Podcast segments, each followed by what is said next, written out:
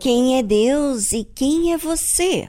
Bem, você está pronto para o sacrifício ou quer se retirar do sacrifício? Você sabe que o Senhor Jesus veio a este mundo e o tempo todo, desde o início, desde o momento em que ele saiu da sua divindade para vir a esse mundo para comprar a nossa alma do inferno, tirar a gente do inferno, que estávamos todos condenados ao inferno. Mas Jesus veio, pagou alto preço, vivendo em santidade, para que eu e você não vivamos mais no inferno. Nós fomos comprados.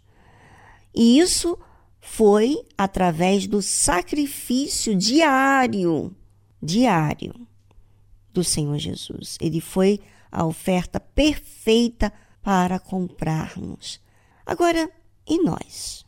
Quem somos nós? Quem sou eu?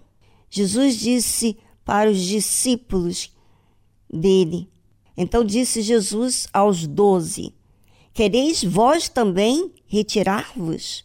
Os discípulos, outros que não faziam parte dos doze, eles se retiraram porque eles não queriam seguir Jesus, comer do pão do Senhor Jesus, quer dizer, a carne do Senhor Jesus, e nem do sangue do Senhor Jesus, porque eles queriam ter a sua própria escolha de vida, não queria sacrificar.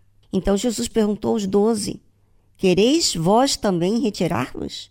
Respondeu-lhe, pois, Simão Pedro: Senhor, para quem iremos nós? Tu tens as palavras da vida eterna. Sabe, Pedro, ele sabia que Jesus, ele tinha a palavra de dar vida. Ele enxergava Pedro. Simão Pedro sabia que Jesus o enxergava, que Jesus tinha a palavra para sustentar e dar a vida eterna para eles. E ele continua falando, Pedro, né? E nós temos crido e conhecido que tu és o Cristo, o Filho do Deus vivente. Respondeu-lhe Jesus: Não vos escolhi a vós os doze? E um de vós é um diabo.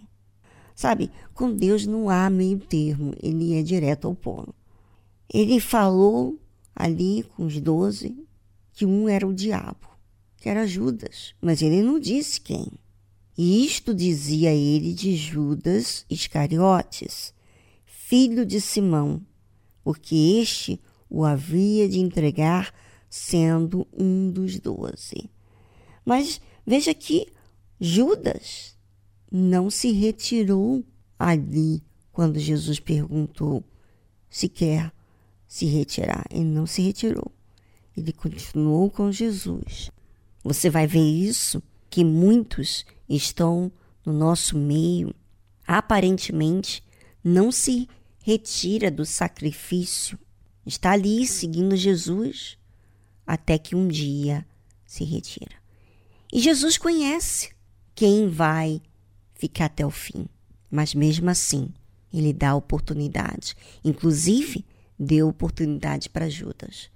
Mas como ele era alguém já predestinado ao que iria acontecer, porque ele não era, ele não estava ali com o Senhor Jesus pelo que é certo, ele estava ali pelo que era errado, com segundas intenções.